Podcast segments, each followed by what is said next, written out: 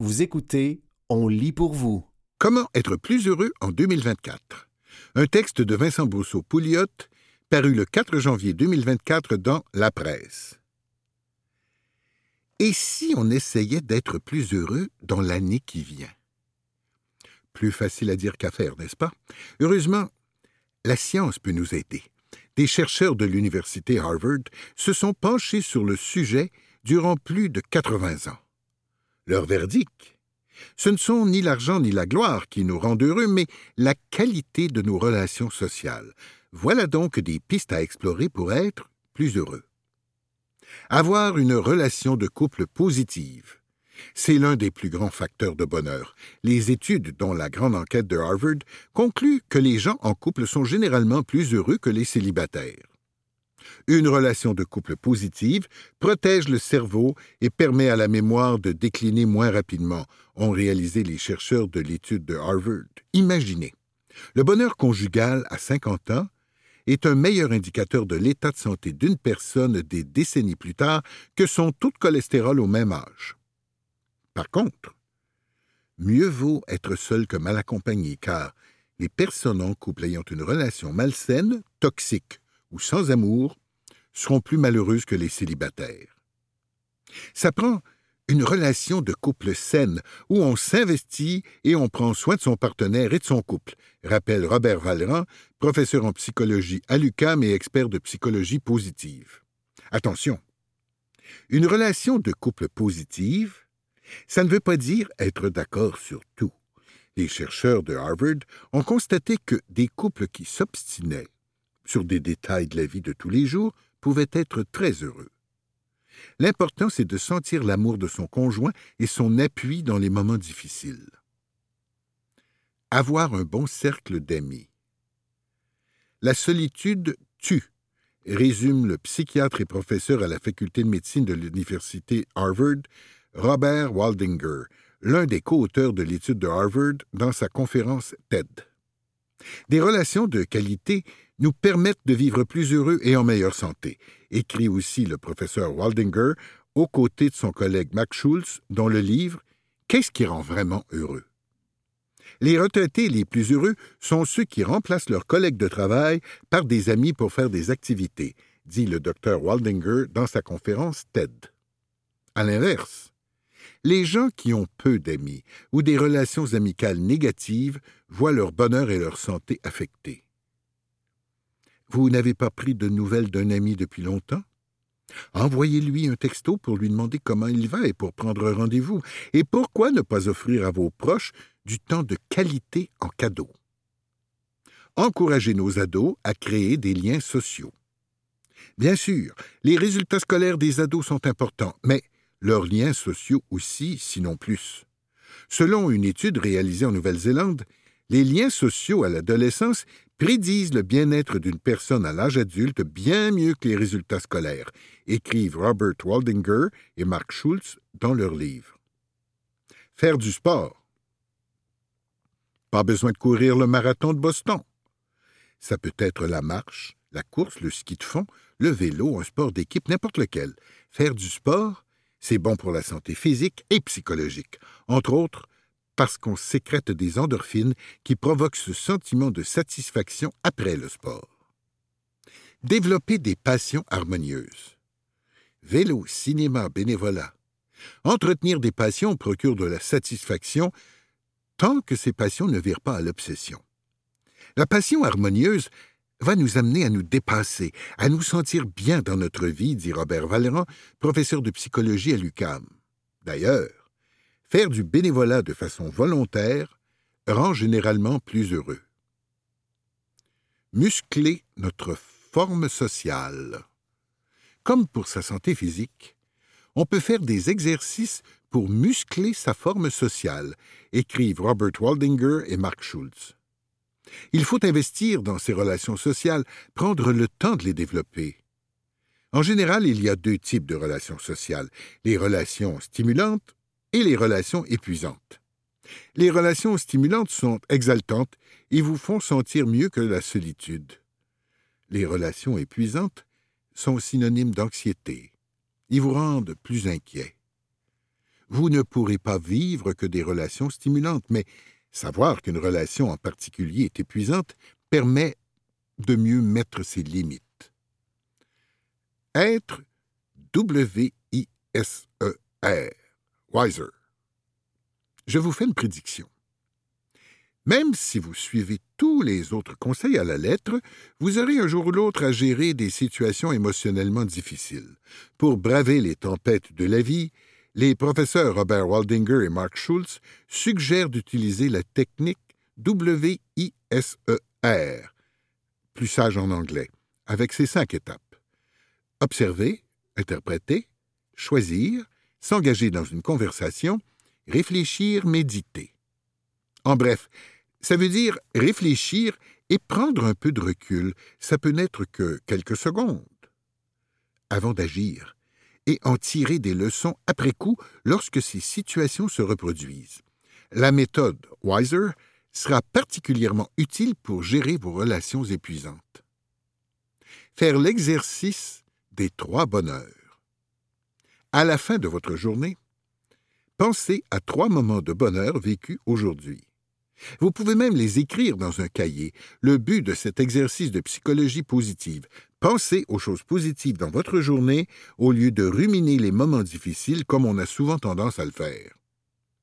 Ça permet de déplacer son attention de ses soucis vers des instants de bonheur, dit le docteur Hugues Cormier, médecin spécialiste en psychiatrie préventive et en promotion du bien-être et professeur à la faculté de médecine de l'Université de Montréal. Prendre cinq minutes pour relaxer.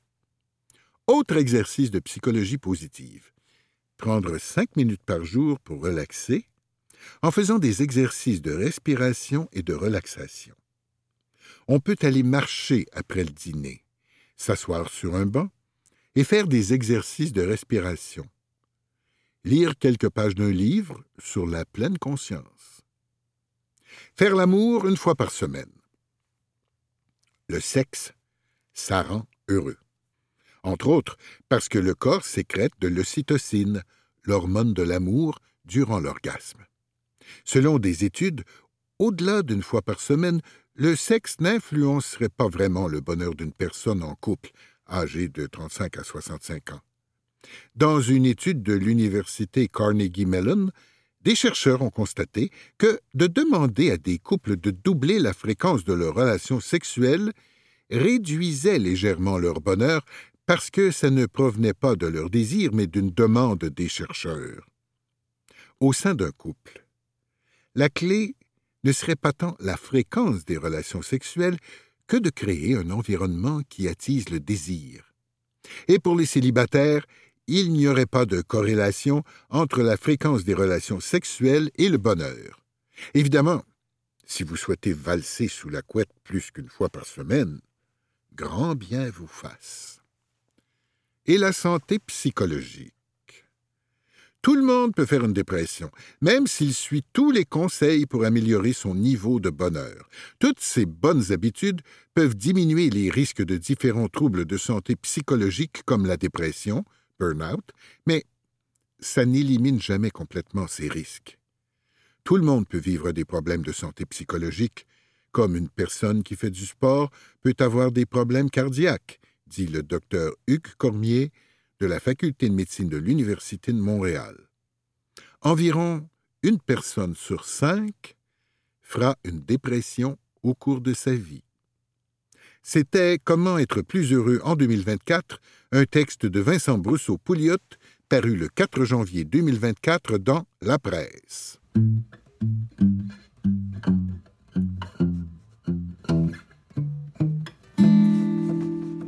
31 citations sur le bonheur pour vivre heureux. Un texte de l'équipe de rédaction paru dans le magazine Sélection du Reader's Digest. Voici des citations sur le bonheur pour vous donner envie de vivre plus heureux et de le partager avec ceux que vous aimez. 1. La vie, c'est comme une bicyclette, il faut avancer pour ne pas perdre l'équilibre. Albert Einstein, scientifique, 1879-1955. 2. Pour critiquer les gens, il faut les connaître, et pour les connaître, il faut les aimer. Coluche, humoriste, 1944-1986. 3. Les seuls beaux yeux sont ceux qui vous regardent avec tendresse. Coco Chanel, couturière, 1883-1971. 4. S'aimer soi-même est le début d'une histoire d'amour qui durera toute une vie. Oscar Wilde, écrivain, 1854-1900. 5. Le verbe aimer est difficile à conjuguer. Son passé n'est pas simple, son présent n'est qu'indicatif et son futur est toujours conditionnel. Jean Cocteau, écrivain et poète, 1889-1963. 6. La famille, c'est une richesse incroyable. Ça donne des outils pour pouvoir affronter les moments extraordinaires, les moments plus difficiles, les hauts, les bas. Céline Dion, chanteuse. 7. La beauté parfaite est celle que l'on soupçonne, la plus rare est celle que l'on découvre, la plus précieuse est celle que l'on devine. Serge Bouchard, anthropologue et essayiste, 1947-2021. 8. Ne détestez rien, car ce que vous détestez pourrait faire votre bonheur. Le Coran. 9. Rêve ta vie en couleur, c'est le secret du bonheur. Walt Disney, 1901-1966. 10. Le bonheur vient de l'attention prêtée aux petites choses et le malheur de la négligence des petites choses. Proverbe chinois. 11.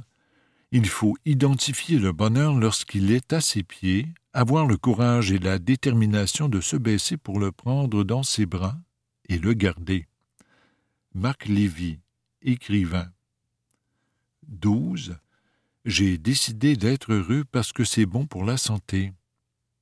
Voltaire, écrivain, philosophe, 1694-1778.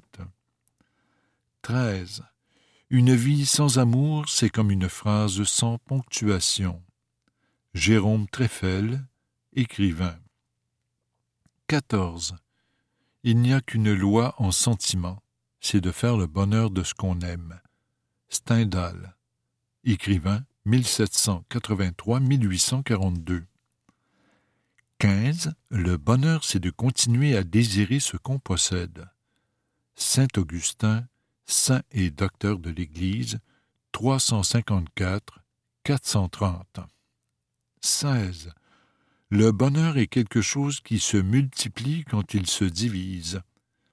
Polo Cello, romancier, journaliste. 17. L'amour, ce n'est pas faire des choses extraordinaires, héroïques, mais de faire des choses ordinaires avec tendresse. Jean Vanier, philanthrope, philosophe, 1928-2019.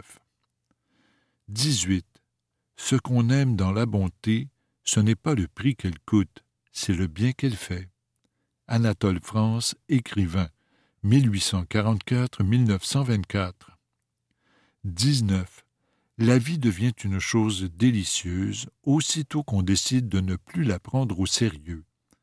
Henri de Monterland, romancier, 1895-1972. 20. Travaille comme si tu n'avais pas besoin d'argent. Aime comme si tu n'avais jamais souffert. Danse comme si personne ne te regardait. Satchel Page, joueur de baseball, 1906-1982. 21. Aimer, ce n'est pas se regarder l'un l'autre, c'est regarder ensemble dans la même direction. Antoine de Saint-Exupéry, écrivain 1900-1944. 22. N'ayez pas peur d'aimer. Aimez de tout votre cœur, mais n'attendez pas tout de l'autre. Il n'est que ce qu'il est. Catherine Ben Saïd, psychiatre. 23. On a besoin de patience avec tout le monde, mais particulièrement avec soi-même. Saint François de Sales, saint patron des journalistes et des écrivains, 1567-1622. 24. Le bonheur, c'est tout ce qui arrive entre deux emmerdements. Jean-Baptiste Lafont, joueur de rugby à XV.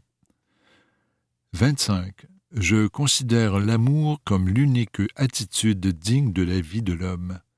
Salvador Dali, peintre 1904-1989. 26. L'amour est un je ne sais quoi qui vient de je ne sais où et qui finit je ne sais comment. Mademoiselle de Scudéry, femme de lettres, 1607-1701. 27. La valeur d'un homme tient dans sa capacité à donner et non dans sa capacité à recevoir. Albert Einstein, scientifique 1879-1955. 28. L'esprit s'enrichit de ce qu'on lui donne et le cœur de ce qu'il donne. Victor Hugo, poète écrivain 1802-1885. 29. L'amour n'a point d'âge, il est toujours naissant. Blaise Pascal, mathématicien, 1623-1662. 30. On peut éprouver une telle joie à faire plaisir à quelqu'un qu'on ait envie de le remercier. Henri de Monterland, romancier, 1895-1972. 31. Évalue ta richesse à l'importance de ce que tu donnes. Georges Duhamel, médecin, écrivain, 1884-1966. C'était 31 citations sur le bonheur pour vivre heureux, un texte de l'équipe de rédaction paru dans le magazine Sélection du Reader's Digest. Pour que ça marche, il faut que ça change. Un texte de Katia Aubin paru le 2 janvier 2024 dans la presse. Katia Aubin est vice-présidente communication et image de marque chez Sidley. L'influence de l'industrie du sport sur notre société est immense. Les athlètes, les équipes, les fédérations, les ligues, les marques, les annonceurs et les médias sportifs forment un puissant tissu culturel qui a la force de faire changer les mentalités et les comportements. Avec les débuts de la nouvelle Ligue professionnelle de hockey féminin, LPHF, et d'une nouvelle année, souhaitons qu'une véritable nouvelle ère du sport s'amorce ici, à Montréal, au Québec et au Canada. Une ère équitable, saine et inclusive, où on comble enfin l'écart de valeur entre les sports pratiqués par les hommes et ceux pratiqués par les autres. Le sport professionnel et tout ce qui l'entoure sont, par défaut, masculins. Selon une étude récente publiée par la firme Wasserman, le sport féminin reçoit 15% de la couverture médiatique sportive. Lorsqu'on en parle, c'est souvent selon un point de vue masculin, et à peine plus de 1% des commandites de l'industrie. Statista.com. Le sport féminin suscite depuis trop longtemps un semblant d'intérêt parce que cela apparaît bien sur notre rapport de conscience collective. Oui, on doit avoir des modèles féminins pour les prochaines générations, mais ces athlètes doivent aussi être compensés à leur juste valeur. L'iniquité est aberrante. Légende du soccer américain, Abby Wambach a symbolisé cette disparité en recevant l'Icon Award lors des SPY 2016 aux côtés de Kobe Bryant et Peyton Manning. Bien que les trois athlètes aient reçu le même hommage, la réalité de leur retraite était radicalement différente. Les deux hommes étaient milliardaires, alors que Wambach a dû trouver un emploi pour payer son loyer. Un autre exemple édifiant se trouve dans la NBA. La personne qui se cache sous le costume de la mascotte des Nuggets de Denver gagne 625 000 dollars US par année, alors que dans la WNBA, Diana Taurasi, une des plus grandes joueuses de l'histoire de la Ligue, avec trois titres de championne et cinq médailles d'or olympiques, reçoit 234 000 dollars US par an. ce qui en fait l'une des joueuses les mieux payées. Selon Deloitte, le sport féminin générera en 2024 plus de 1,3 milliard à l'échelle mondiale, soit 300 de plus qu'en 2021. Et les fans sont présents, si l'on se fie au record d'assistance et de cote d'écoute qui ne cessent d'être fracassés. La popularité du sport féminin dans l'espace médiatique et économique se fait particulièrement sentir chez nos voisins du Sud, avec les activités du sport universitaire de la WNBA, de la NWSL et de la WTA. Quand même surprenant qu'un pays qui se dit ouvert et progressiste comme le nôtre semble à des kilomètres derrière eux en ce sens. On peut penser à nos joueuses de hockey, nos boxeuses canadiennes et tant d'autres. La liste d'exemples d'iniquité est encore beaucoup, beaucoup trop longue. Les milieux des affaires et des médias doivent faire plus que hocher la tête. Ça prend d'autres Canadiens, Tire One, qui choisissent d'investir la moitié de leur budget de commandite sportive dans le sport féminin, mais aussi toutes les parties prenantes pour réussir cette évolution. Organisations sportives, médias et amateurs. Il faut changer les codes et le visage des vrais décideurs, des personnalités médiatiques et des personnes d'influence dans les milieux sportifs et d'affaires en incluant des femmes et des membres de communautés sous-représentées. Montréal ne pourrait-il pas devenir la première ville canadienne à accueillir une franchise de la WNBA, en plus au, au lieu d'une franchise de la NBA? Il est grand temps de transformer le discours sur la valeur commerciale et marketing du sport féminin. Il s'agit d'une stratégie de croissance d'affaires et non d'une stratégie d'implication communautaire. Le respect et une véritable reconnaissance des athlètes féminines passe par un engagement financier et de la visibilité médiatique à heure de grande écoute. Le marché ne sera rééquilibré que lorsque les fédérations, les ligues, les annonceurs, les investisseurs et leurs partenaires médias reconnaîtront la valeur des athlètes féminines. La bonne nouvelle, c'est qu'il est encore d'investir. Le milieu des affaires montréalais devrait se bousculer aux portes du centre de hockey haute performance 21.02, de la LPHF, de la future ligue de soccer professionnel menée par Project 8 et Diana Matheson, et de tout autre projet qui assure la pérennité et le développement du sport féminin. C'est une page d'histoire qui pourrait s'écrire en reconnaissant celles qui forment après tout 50% de la population. Qu'un match de hockey féminin professionnel fasse salle comble ne devrait pas être une nouvelle. Ça doit être la norme pour tous les matchs en 2024. Il est temps d'embarquer, d'investir, de changer la culture et d'enfin avoir un impact positif et durable. C'était, pour que ça marche, il faut que ça change, un texte de Katia Aubin paru le 2 janvier 2024 dans la presse. Jeux de société, trois nouveautés bluffantes, un texte d'Anne-Frédéric Hébert-Dolbeck paru le 18 décembre 2023 dans le magazine Châtelaine. Ces nouveautés promettent de beaux défis et plusieurs éclats de rire. Yum Pirate. Yum, Y-U-M, pirate au pluriel. Par Gladius, 24,99 7 ans et plus. Dans ce jeu de dés inspiré du célèbre Yum, les participants doivent former des combinaisons gagnantes pour couler les bateaux ennemis ou réparer leurs propres navires. Celui qui demeure le dernier pirate en mer l'emporte. Fun Facts, F-A-C-T-S par Repos Production, 32,99 8 ans et plus. Qui, autour de la table, accorde le plus d'importance aux traditions? Qui a le plus peur du noir?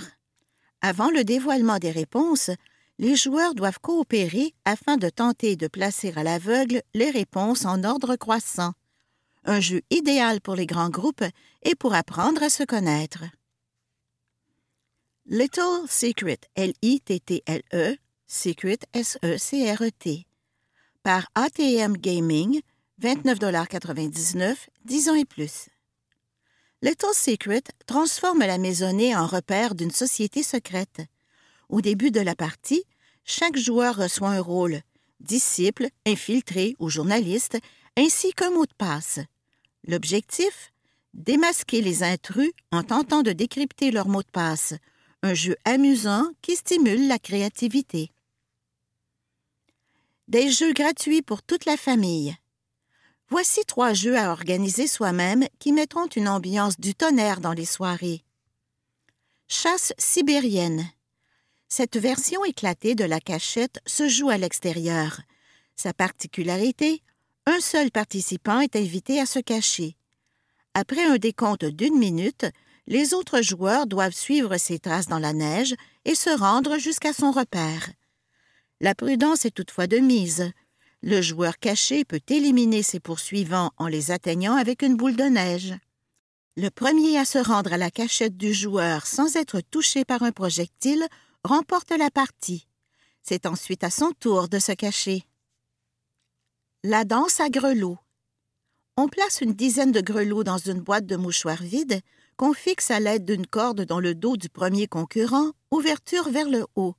Ce dernier doit danser au rythme d'une chanson de son choix pendant une minute, en ayant pour objectif de faire tomber le plus de grelots possible sur le plancher.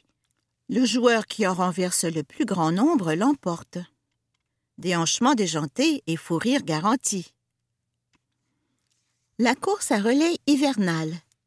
Cette course rigolote se fait en équipe de trois. On détermine d'abord un parcours dans la maison avec un point de départ et deux points de relais. Chaque équipe est munie d'une valise ou d'un sac qui contient des chaussettes, un manteau, des mitaines, un foulard et une tuque. Le premier participant doit enfiler tous les accessoires le plus rapidement possible, puis courir avec sa valise jusqu'au deuxième joueur, situé au point de relais suivant. Il retire alors tous les vêtements, les remet dans la valise et donne celle-ci à son coéquipier qui doit faire la même chose et passer au joueur suivant. La première équipe dont tous les joueurs ont enfilé et replacé les vêtements dans la valise gagne. C'était Jeu de société, trois nouveautés bluffantes. Un texte d'Anne-Frédéric Hébert-Dolbeck, paru le 18 décembre 2023 dans le magazine Châtelaine.